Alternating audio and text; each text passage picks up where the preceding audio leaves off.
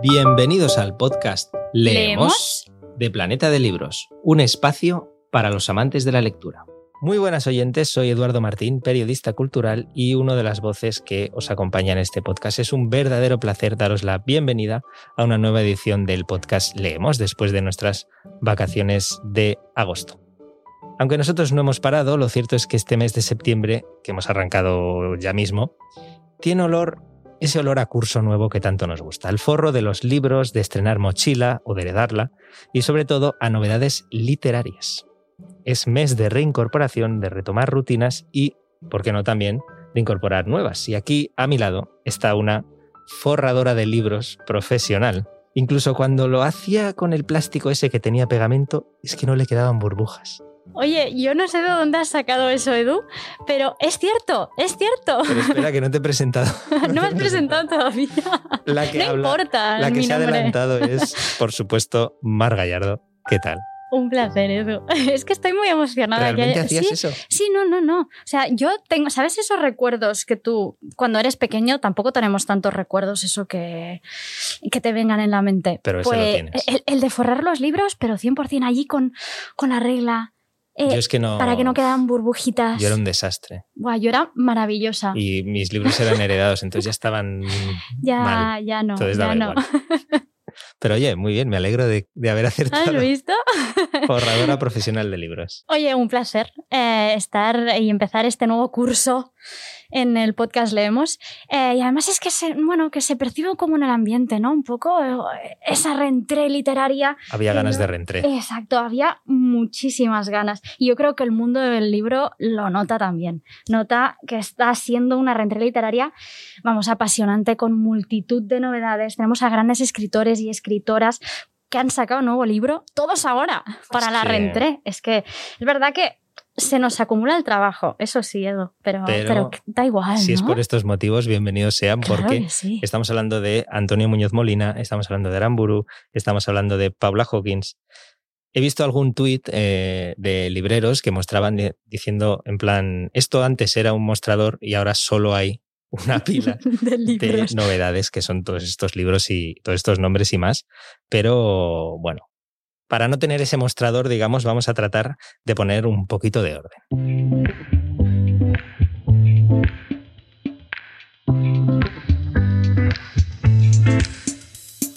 Y con esta sintonía arrancamos Actualit, esa sección dedicada a la actualidad literaria.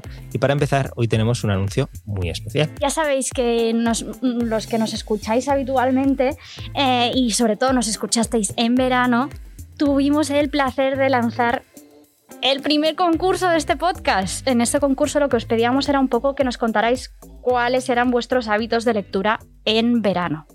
La dinámica, ya sabéis, si lo recordáis, era bastante sencilla, solo teníais que publicar un tweet con un comentario y luego poner la etiqueta podcast leemos.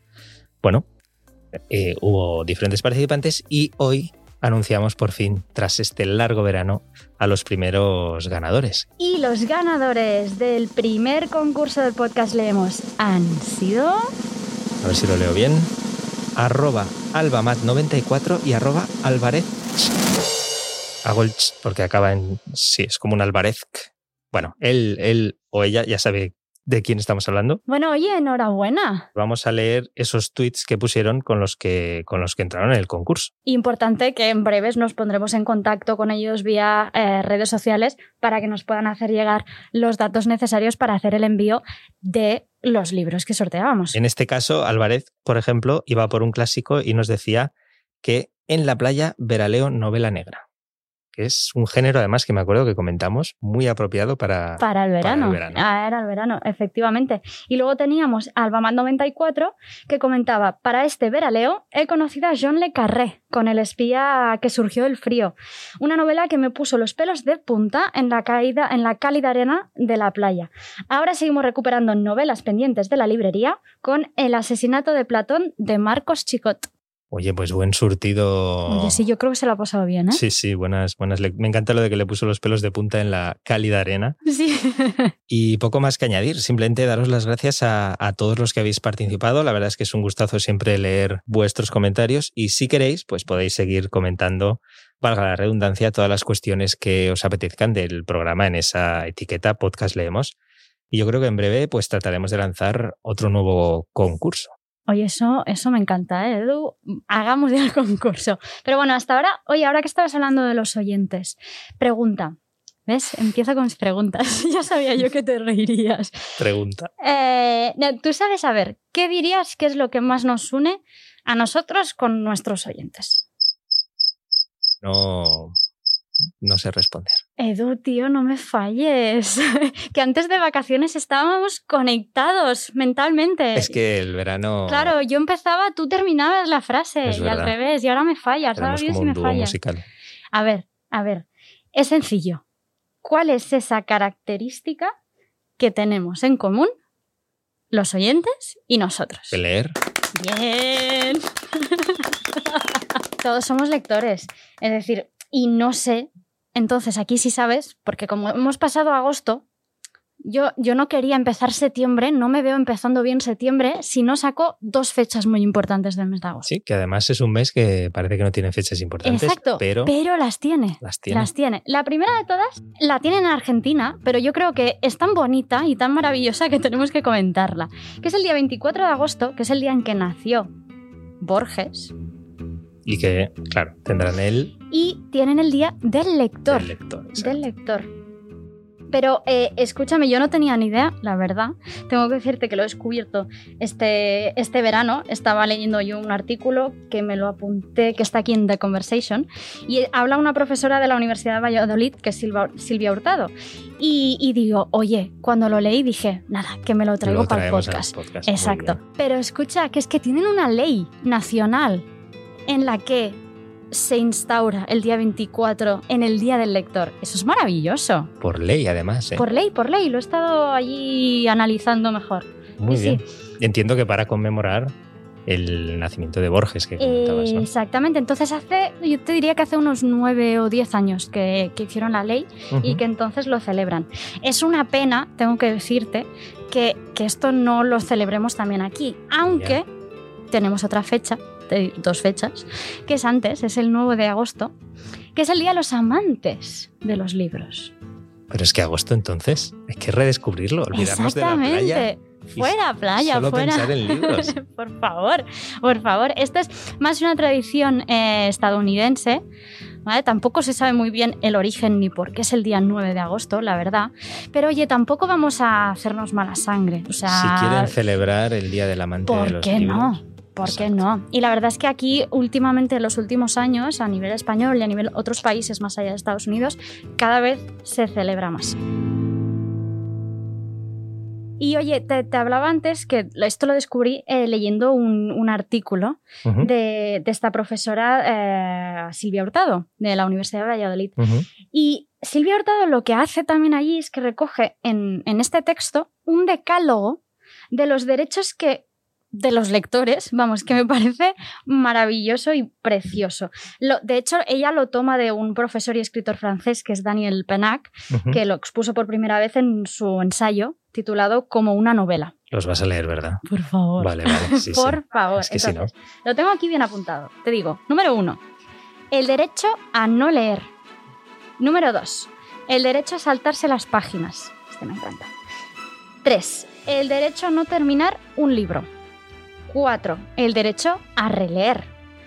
Cinco, el derecho a leer cualquier cosa. Seis, el derecho al bobarismo. Siete, el derecho a leer en cualquier lugar. 8. El derecho a ojear. 9. El derecho a leer en voz alta. Y 10. El derecho a callarnos. Me encantan. Yo ¿Qué creo que parece? da para póster, ¿eh? Da para póster. Oye, yo creo que, no sé, igual me quedaría con el derecho a no terminar un libro, porque muchas veces me siento esclavo de ese libro que he empezado. Eso pasa, eso pasa a veces. Yo creo que esta sería una muy buena pregunta Y para sí, lanzar a los oyentes. que elijan el, bueno, el que más les guste. Exactamente, exactamente. Y que nos digan, utilizando la etiqueta podcast leemos, cuál de estos 10 puntos de este decálogo del buen lector les gusta más y con el que se sienten más reflejados. Yo, por ejemplo, diría hashtag podcast leemos. Con el número con el que me siento más reflejada es con el derecho a ojear. O sea, eso de ir a una librería, coger un libro y allí pasar un poco, yo qué sé, abrir. Que muchas veces no sabes ni lo que estás viendo. Exactamente, pero, es genial. Es una sensación magnífica. y esto es mi derecho como lectora. Oye, y también podemos decirles que si quieren, se inventen uno, que echan en falta de, en este decálogo. Me parece estupendo. Que nos digan en, ese, en, ese, en esa etiqueta podcast leemos, que nos digan cuáles son los que, los que ellos añadirían también. Pues oye, ya lo tenemos. Yo creo que ahora sí que podemos despedirnos de agosto con tranquilidad, empezar septiembre y oye, ¿qué te parece? Porque tenemos, yo creo, muchísimas novedades, Edu. ¿Las comentamos? Sí, vamos directamente a qué leemos este mes.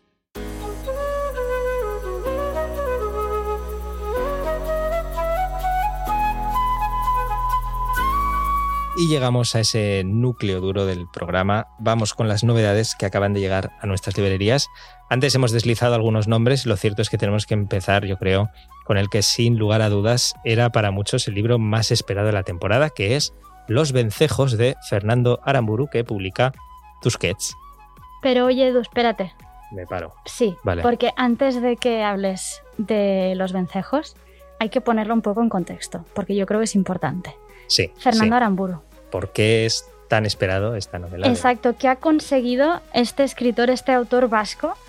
Nada más ni nada menos que más de un millón de lectores con su anterior novela, Patria. Fenómeno editorial absoluto. Pero de esos eh, mágicos que se disparan, que tampoco, bueno, sí que sabes el por qué, porque es muy buena novela, pero, pero bueno, que ya van más allá, ¿no? Del libro incluso. Y bueno, de hecho el colofón final ha sido esa gran adaptación que ha hecho HBO de la novela, esa miniserie Patria, que bueno, a, mí, me, a mí me gustó muchísimo. Ha sido el remate, la verdad es que la, serie ha sido el remate porque está fantásticamente hecha y refleja muy bien todo lo que nos cuenta, lo que nos contaba Aramburu en, en Patria, pero claro, ahora me pregunto yo que si fuese un autor de tanto éxito, yo imagino que él, eh, bueno, tendría cierta presión, ¿no? Tendría ganas de llegar a su siguiente novela con, con, con esa presión que puede tener, porque no, no, siempre es fácil continuar. Y por ello yo creo que estoy seguro de que todos los que estáis escuchando esto tenéis miles de preguntas que hacerle a, a un autor como, como Fernando Aramburu. Preguntas como cómo ha sido escribir esta novela, cómo surgió la idea, de qué se trata y un largo, etcétera. Bien, vamos a dejar entonces que sea el propio Aramburu el que nos cuente. Tony, que es un hombre nacido a principios de los años 60, tiene 54 años, que no termina de adaptarse al mundo que le ha tocado vivir.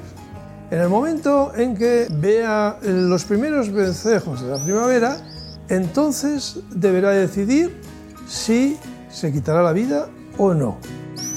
Aunque a su pesar irá poco a poco congraciándose con la vida.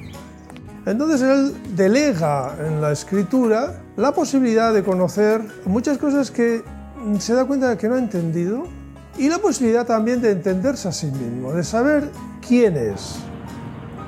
Este hombre no tiene freno a la hora de poner en práctica la sinceridad. Y tengo que decir que estos pasajes en los que él relata exhaustivamente el tipo de odio que va sintiendo es una de las partes que a mí más me gustan de la novela. Oye, y tras escuchar a Aramburu, por eso, si por allí queda algún despistado, Edu, ¿qué te parece si nos cuentas un poco sinopsis y esta trama de los vencejos? Pues os la cuento porque solo con la sinopsis vais a ver que es un libro súper interesante. Cuenta la historia de Tony, un profesor de instituto que está enfadado con el mundo y decide que en un año va a poner fin a su vida.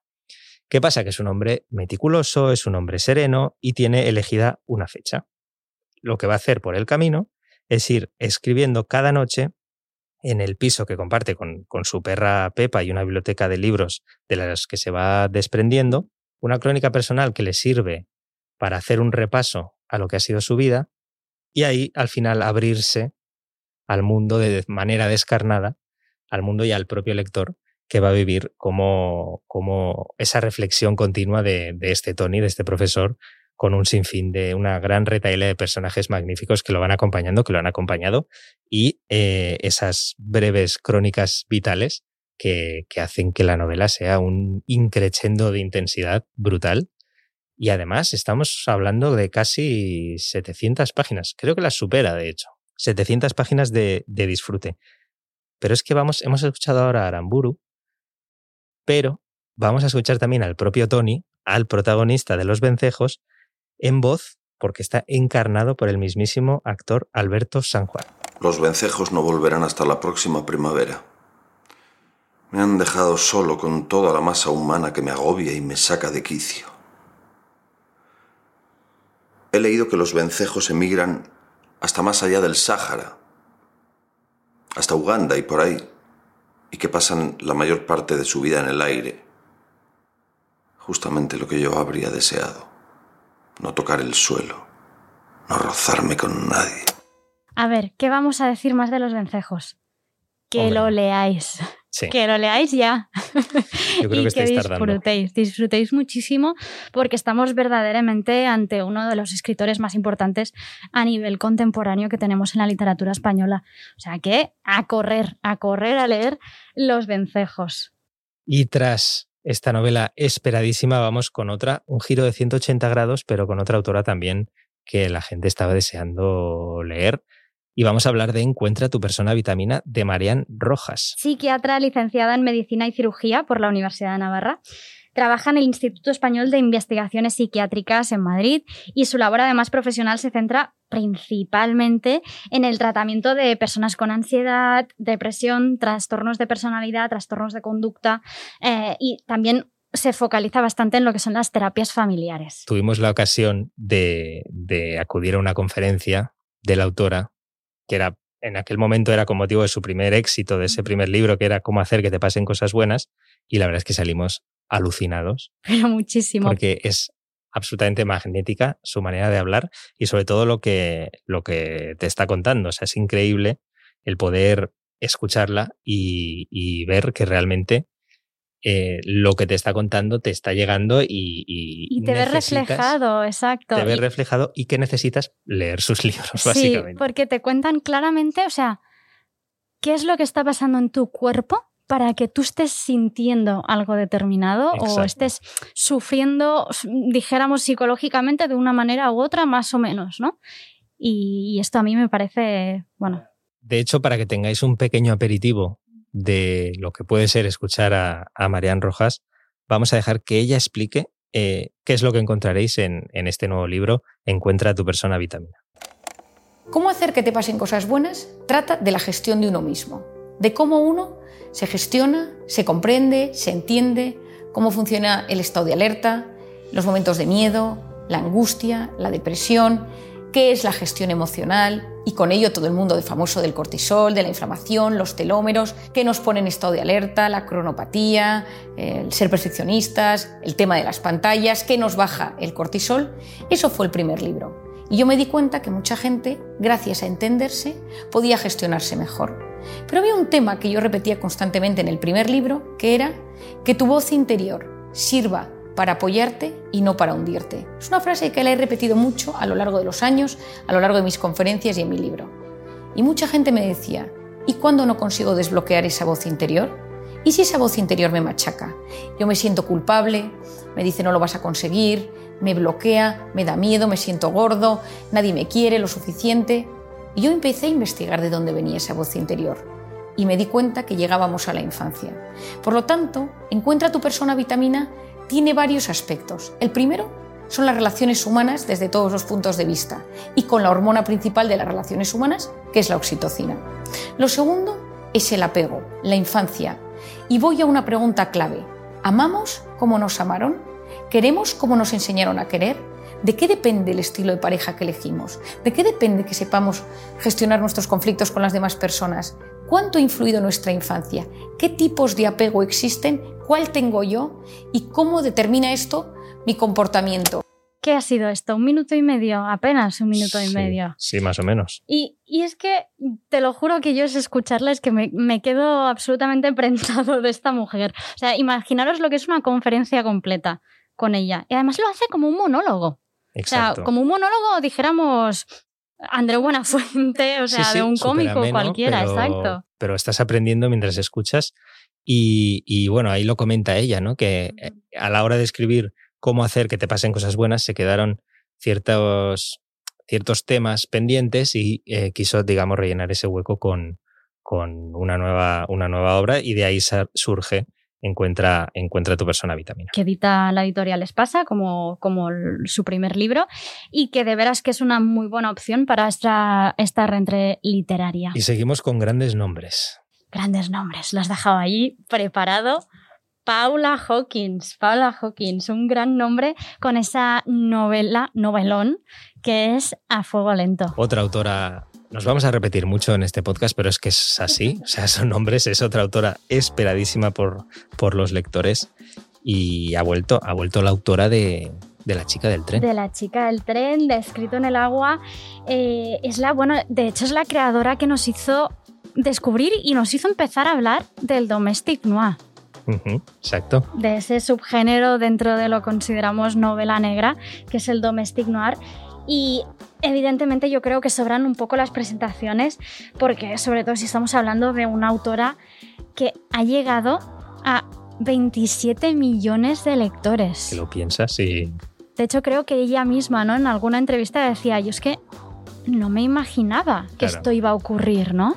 Sí, que esto iba a pasar. Lo que decías antes también de Patria, ¿no? Que son fenómenos que se disparan de repente y obviamente pues esos 27 millones están esperando como agua de mayo una nueva mm, novela de, Paula Hawkins y ahí está A Fuego Lento. Que además, bueno, nos presenta tres voces protagonistas, tres voces femeninas, tres mujeres eh, que pueden o no, me parece, estar relacionadas con un asesinato. Es importante el o no. El o no. Que sea el lector el que lo, lo descubra. Exacto. Entonces, cada una tiene sus motivos, podría tenerlos, ¿no? Con su situación personal. Y la autora lo que hace es trazar perfectamente sus perfiles para meter al lector de lleno en, en la historia, ¿no? En la que tienen mucho que decir los prejuicios que, vamos, como seres humanos tenemos todos. Sí, los prejuicios son un elemento clave y esas tres voces protagonistas que, si te parece, Mar, vamos a dejar que sea la propia Paula Hawkins la que les cuente a nuestros oyentes. Oye, pues estupendo. ¿Qué opina de estas sus creaciones? Creo que Rachel de La chica del tren fue uno de los personajes que mejor conectó con la imaginación de la gente.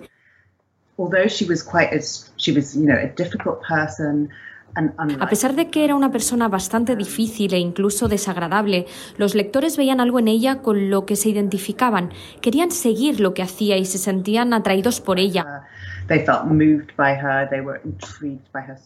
Se sentían conmovidos, intrigados por su historia, y eso es lo que quieres crear con un personaje. Realmente espero haber hecho lo mismo. Laura es el corazón de esta novela, es una mujer joven que ha tenido problemas horribles en su vida, ha luchado mucho. Tuvo un accidente cuando era pequeña, lo que la deja con secuelas particulares. Eso hace que se comporte de una manera que parece extraña, agresiva o no tal y como esperamos, pero también es una persona dulce y generosa. Es amable y quiere mejorar y ser buena, pero constantemente toma malas decisiones. Así es Laura, pero creo que en su corazón es buena. Um, y luego está Miriam, que es un personaje mucho mayor. Tiene alrededor de 50 años y le ocurrió algo terrible cuando era adolescente, de lo que no se ha recuperado del todo pero es una persona que conoce su lugar en el mundo, sabe lo que está bien y está decidida a conseguir lo que es justo para ella. Así que creo que aunque no te identifiques con Miriam, puedes encontrar algo en esa mujer que admires o respetes y ver en ella a alguien que tuvo una buena vida al principio y que luego le ocurrió una tragedia en su familia.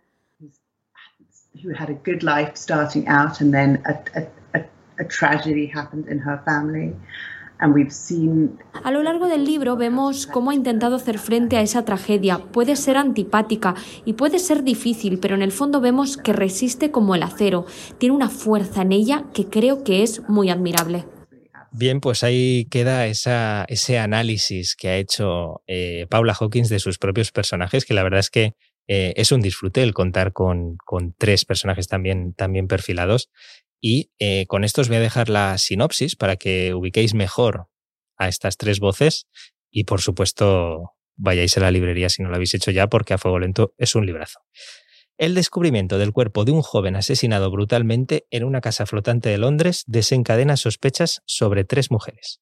Laura es la chica conflictiva que quedó con la víctima la noche en que murió. Carla, todavía de luto por la muerte de un familiar, es la tía del joven y Miriam es la indiscreta vecina que oculte información sobre el caso a la policía. Tres mujeres que no se conocen pero que tienen distintas conexiones con la víctima. Tres mujeres que, por diferentes razones, viven con resentimiento y que, consciente o inconscientemente, esperan el momento de reparar el daño que se les ha hecho. Si aún no habéis tenido suficiente para estar, mientras estáis escuchando este podcast, corriendo a la librería más cercana, atentos a cómo nos explica la propia autora, Paula Hawkins, cómo surge la novela. Creo que siempre escribo sobre las mujeres y el modo en que son tratadas en la sociedad, en particular sobre las mujeres que no encajan en el patrón que se espera de ellas.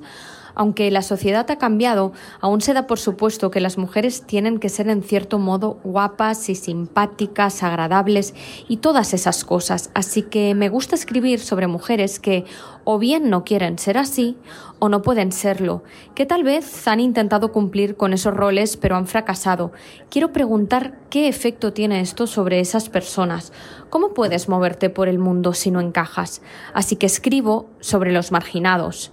Eh, otro de los temas sobre los que hablo en este libro es sobre la superación de heridas vividas en el pasado, de los traumas del pasado. Esto es un tema sobre el que vuelvo una y otra vez en mis novelas.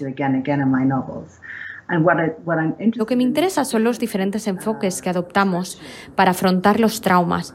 Así que en este libro veis a Laura, que es abierta y resiliente y persistente, o a Miriam, que se está volviendo amargada y más vengativa. Y Carla, que quiere realmente perdonar a las personas que le han hecho daño.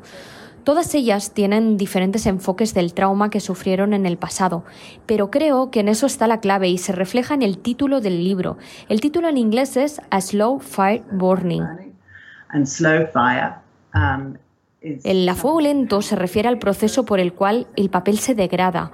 Hay un ácido en el propio papel que lo destruye todo desde dentro. Las semillas de nuestra destrucción están en nosotros mismos.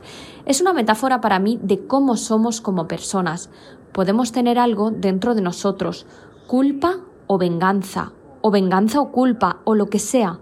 Estos sentimientos que cargamos y que pueden ser dolorosos y peligrosos para nosotros. Y quizás el último tema en el que me centro es la justicia. Es decir, ¿quién recibe lo que se merece? ¿Qué nos merecemos? Si haces algo malo, ¿cómo de malo debería ser tu castigo? Los lectores verán al empezar el libro que esto es un tema al que le doy mucha importancia. ¿Quién hace qué? ¿Quién hace las cosas mal y quién las hace bien? ¿Y quién recibe lo que se merece?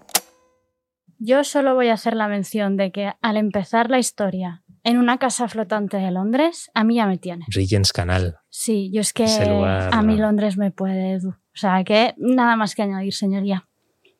Paula Hawkins. A fuego lento. Ha quedado bien, ¿eh? Ha quedado muy bien, sí, sí, sí. Ha quedado muy ahí de... Oye, esto se puede añadir a la ficha, ¿no? Nada más que añadir, señoría. Paula, Paula Hawkins. Sí podemos añadir algo. Sí, ¿no? Otra novedad. Otra novedad al candelero. ¿La, ¿La, digo yo? Dila, dila. Venga, la digo yo. Eh, pues la verdad es que es otra novedad muy esperada, porque después de Alegría, finalista a Premio Planeta 2019, Manuel Vilas vuelve con una nueva novela que además se titula Los besos. A mí me encanta, mira qué sencillo el título, ¿eh? Sí. Pero... pero si ya sabes un poco de qué palo va Manuel Vilas y su, su literatura, y te ponen los besos de título de un libro, yo mira, ¿qué quieres que te diga? Ya me tienen. Puedes, puedes empezar a intuir. Además dijo hace poco eh, una cita mm. en una entrevista, leí que me gustó mucho, que decía, es el amor el que dice que estás vivo. Ah, es maravilloso esto. Y eh, exactamente dice mucho eh, ese tono que, que, tiene este libro, que tiene los besos. Y, y, yo creo que quizás alguien puede escribir la frase como, como cursi, pero en cambio eh, la manera en que lo cuenta y lo mm. narra también eh, Manuel Vilas está más cerca de, describir el amor como, como, un sentimiento, que al final es lo que es, tan poderoso que en ocasiones no parece ni real. Y eh, es así como encontramos el kit de, de, su nueva novela. Ya deja entrever algo, como decía Mar, en el título, pero es precisamente el hecho de que el amor puede ser la mejor medicina. Entonces, venga, va, os leo la sinopsis, ¿vale? De, esta nueva novela eh, editada por Planeta, que además, mirad dónde nos sitúa, marzo 2020. Yo creo que todos nos podemos situar muy bien. Ya sabemos. Marzo 2020, exacto. Y tenemos aquí un profesor que abandona Madrid por prescripción médica, de hecho. Él va hasta una cabaña en la sierra y allí conoce a una mujer apasionada que, es 15 años menor que él. Eh, él se llama Salvador, ella Montserrat, y entre los dos crece una confianza plena e inesperada que además está llena de revelaciones. Ah, sus encuentros, eh, bueno, son como un gran baño de luz que podríamos describir. Eh, Salvador se ilusiona, además, bueno, y le cambia el nombre, la llama Altisidora, que es como un personaje del Quijote. Eh, ambos se enamoran y construyen una relación madura con las prevenciones propias de sus cuerpos y recuerdos. Y el pasado, además, como que parece reaparecer, valga la redundancia, eh, constantemente, ¿no? Ahí podemos decir que Los Besos es eh, una novela de amor romántico, de, amor idealizado, pero también tenemos mucho de, amor carnal, de piel, de, cómo en mitad de una crisis universal dos seres humanos eh, pueden, pueden unirse hasta el punto de, ser refugio para sí mismos y, y, ese amor en el sentido más, como el sentido más profundo de, de la vida. ¿Podemos hablar de alguna novedad más, Edu? Debemos, yo creo. Debemos, debemos. Porque es que si no. ¿De cuál? ¿De cuál hablamos, Edu? Venga, te dejo a ti. Muñoz Molina. Sin duda. Ha llegado el momento. Sí, sí. Adelante, adelante. Antonio Muñoz Molina, que ha vuelto con una novela y lo ha hecho con Volver a dónde. Me vais a perdonar, pero es que yo cada vez que escucho o leo esta voz que vamos a escuchar ahora, me alegra el día.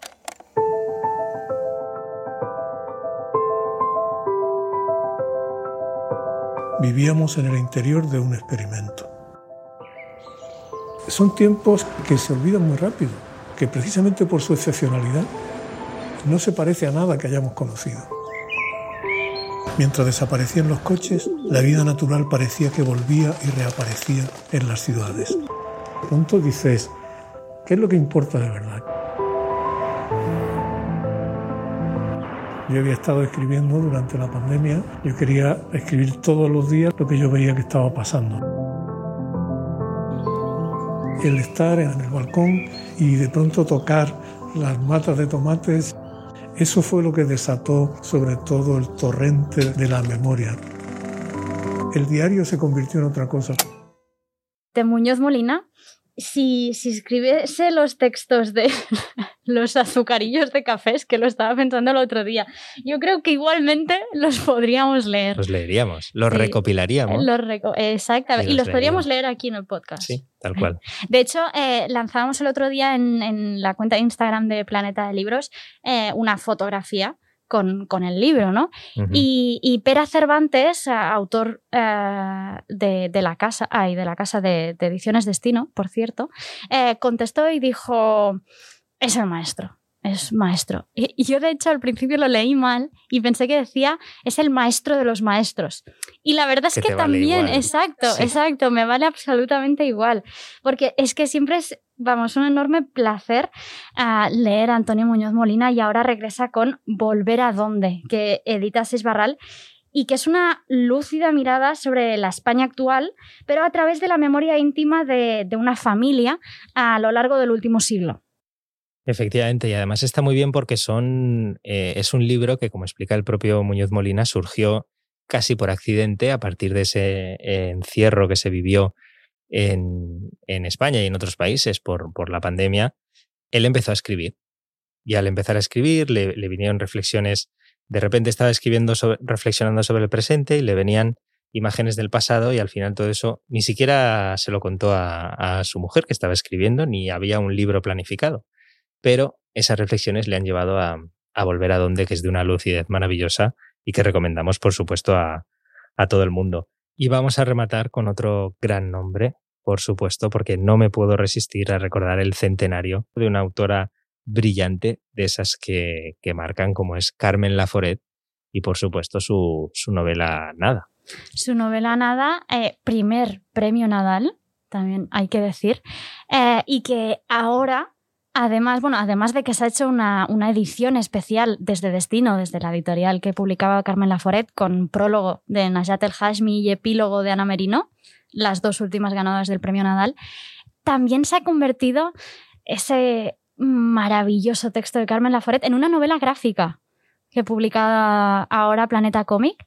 Y yo, siendo una fan como soy, te tengo que decir, de la novela gráfica, ver ese ambiente asfixiante, esa Barcelona de posguerra, la historia de Andrea, eh, bueno, que, me ha apasionado siempre, ¿no? Eh, y que, bueno, me tiene el corazón atrapadísimo verlo allí plasmado en esas imágenes de, Claudio Stasi, que es, es, el autor, el quien ilustra esas páginas, al igual que hizo hace, la verdad, hace unos meses con La ciudad de los prodigios de, Eduardo Mendoza. Eh, Claudio Stasi hizo la novela gráfica y ahora hace este Nada de, de, Carmen Laforet, que es maravilloso. Capta muy bien Stasi ese, ese ambiente que nos, que nos refleja Carmen Laforet en nada, ese gris, esa Barcelona de posguerra que decías, Mar, y, ha quedado, o sea, es una auténtica maravilla. La verdad es que tenemos muchas novedades. Pues oye, sí, y además las que se quedan fuera, porque por ejemplo tendríamos cuentos de otoño de Lucía, mi pediatra, que también es otra divulgadora excelente, sobre todo a nivel de conectar con los niños, a nivel de pediatría. Y luego también tenemos mil recetas para hacer al menos una vez en la vida. Me gusta esto porque has terminado con otoño, con esos cuentos de mm. otoño, una de, mis estaciones fetiche y con comida. ¿Has visto? Eso siempre está bien comentarlo. Dos en uno. Mil recetas para hacer al menos una vez en la vida. No da tiempo casi. Pero los dejamos para, para el siguiente. Sí, vamos a seguir. Nos van a seguir aguantando. Sí, yo creo que sí. sí. Bueno, hasta que no nos chapen, ¿no? hasta que no nos chapen. Y eso significa que nos tendremos que ver en la siguiente edición. Llegamos así al final de nuestro primer podcast de septiembre, el podcast especial Rentré, repleto de grandes nombres. Una nueva edición de Leemos, el programa para los amantes de la lectura.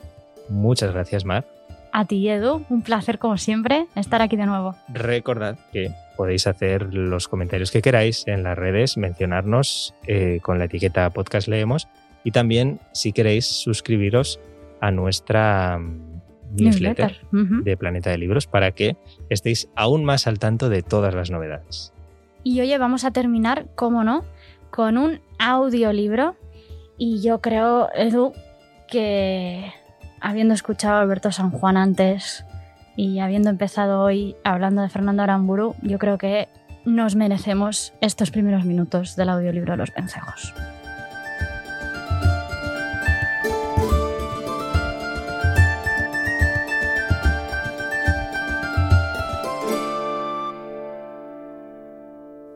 Llega un día en que uno, por muy torpe que sea, empieza a comprender ciertas cosas.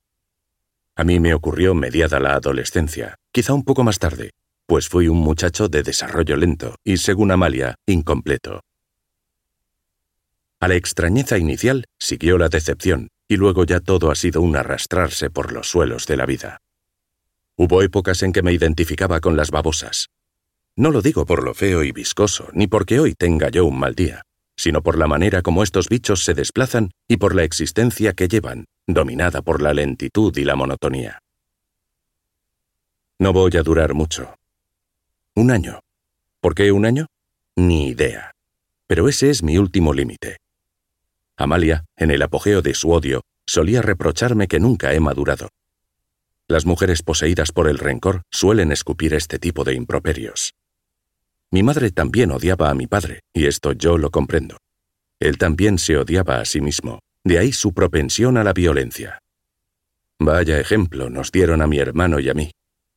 Nos educan de puta pena, nos rompen por dentro y después esperan que seamos cabales, agradecidos, cariñosos y que prosperemos. No me gusta la vida. La vida será todo lo bella que afirman algunos cantantes y poetas, pero a mí no me gusta. Que no me venga nadie con alabanzas al cielo del ocaso, a la música y a las rayas de los tigres. A la mierda toda esa decoración. La vida me parece un invento perverso, mal concebido y peor ejecutado. A mí me gustaría que Dios existiera para pedirle cuentas, para decirle cara a cara lo que es, un chapucero. Dios debe de ser un viejo verde que se dedica desde las alturas cósmicas a contemplar cómo las especies se aparean y rivalizan y se devoran las unas a las otras. La única disculpa de Dios es que no existe. y aún así yo le niego la absolución. De niño me gustaba la vida. Me gustaba mucho, aunque no me daba cuenta de ello. Por las noches, nada más acostarme, mamá me besaba en los párpados antes de apagar la lámpara. Lo que más me gustaba de mi madre era su olor. Mi padre olía mal. No mal en el sentido de la pestilencia, sino que desprendía de él, incluso cuando se echaba perfume, un olor que me producía un rechazo instintivo. Mi padre, tendría yo siete u ocho años, un día, en la cocina, con mi madre en la cama por una de sus migrañas, como yo me negara a hincarle el diente a un filete de hígado y me vinieran arcadas con solo mirarlo, se sacó, enfurecido, su pene enorme y me dijo, Para tenerlo así algún día tienes que comerte este hígado y muchos más. Yo no sé si a mi hermano alguna vez le hizo lo mismo. A mi hermano, en casa, lo mimaban más que a mí. Se conoce que mis padres lo veían frágil. Él opina lo contrario y considera que yo era el favorecido. De joven, la vida empezó a gustarme menos, pero todavía me gustaba. Ahora no me gusta nada y no pienso delegar en la naturaleza la decisión sobre la hora en que habré de devolverle los átomos prestados. He previsto suicidarme dentro de un año. Hasta tengo ya prevista la fecha, 31 de julio, miércoles, por la noche. Es el plazo que me concedo para poner en orden mis asuntos y para averiguar por qué no quiero seguir en la vida. Espero que mi determinación sea firme. De momento lo es. Hubo épocas en que quise ser un hombre al servicio de un ideal, sin conseguirlo. Tampoco me ha sido dado conocer el amor verdadero. Lo fingí con habilidad, a veces por compasión, a veces por la recompensa de unas palabras amables, de un poco de compañía o de un orgasmo, como me parece que hacían y hacen los demás. Puede que durante la escena del hígado mi padre me estuviera mostrando amor. El problema es que hay cosas que uno no comprende porque tampoco las percibe, aunque estén ahí delante, y porque, además, a mí el amor a la fuerza no me va. ¿Soy un pobre hombre, como repetía Amalia? ¿Y quién no lo es? Lo que pasa es que no me acepto como soy. No me va a dar pena dejar este mundo. Sigo teniendo un rostro agraciado, a pesar de mis 54 años, y unas cuantas virtudes de las que no he sabido obtener provecho. Gozo de salud, gano lo suficiente, tengo fácil acceso a la serenidad. A lo mejor me ha faltado una guerra, lo mismo que a papá. Papá se resarcía del deseo incumplido de entrar en batalla practicando la violencia con los suyos, con todo lo que perturbara su ritmo vital y conmigo mismo. Otro pobre hombre,